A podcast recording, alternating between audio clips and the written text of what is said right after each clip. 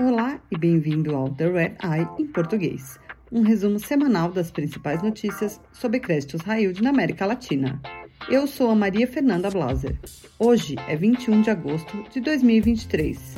Isso é o que você precisa saber para começar a sua semana.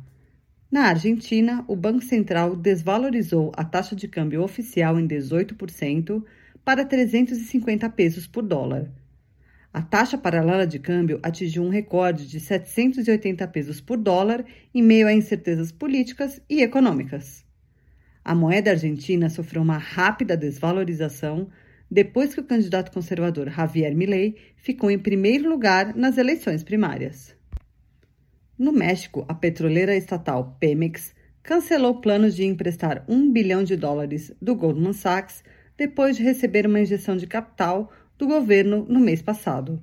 De acordo com a Fitch Ratings, o governo atual pode continuar ajudando a Pemex com cerca de 15 bilhões de dólares por ano.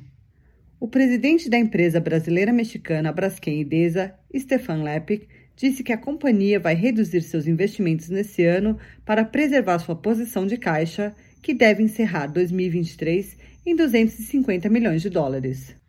A redução nos investimentos não contempla os gastos com o novo terminal de etano. A Braskem Idesa reportou uma alavancagem líquida de 40 vezes. No Brasil, a empresa de cosméticos Natura removeu todas as cláusulas restritivas em seus bônus depois de recomprar notas antigas da Avon. A companhia também recebeu todas as aprovações regulatórias para vender a ESOP para L'Oréal por 2,5 bilhões de dólares. No Chile, o fundo de investimento Moneda fez uma queixa-crime contra ex-membros do Conselho de Administração e executivos da produtora de salmão Nova Austral, alegando que eles cometeram fraude e lavagem de dinheiro. O Moneda, que gastou quase 30 milhões de dólares nos bônus da Nova Austral, disse que os ex-executivos conspiraram para aumentar os preços dos bônus e ficar com o dinheiro da emissão enquanto escondiam a verdade sobre a situação da companhia. No Equador, a violência dominou o fim da corrida presidencial. O líder político do partido de esquerda Revolução Cidadana, Pedro Briones, foi assassinado.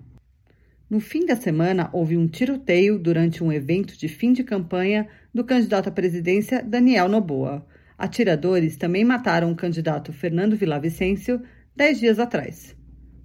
No mercado de capitais, a Jamaica enviou para a Comissão de Valores Mobiliários Americana, SEC, informações sobre a emissão de 1 bilhão de dólares em bônus. E os legisladores de El Salvador aprovaram a emissão de um bônus de 500 milhões de dólares. Obrigada por ouvir The Red Eye em português. Você pode se inscrever para ouvir The Red Eye em inglês, português e espanhol em todas as plataformas. Para mais notícias exclusivas sobre o mercado de dívida emergente, acesse nosso site www.re2dsintelligence.com. Até a próxima!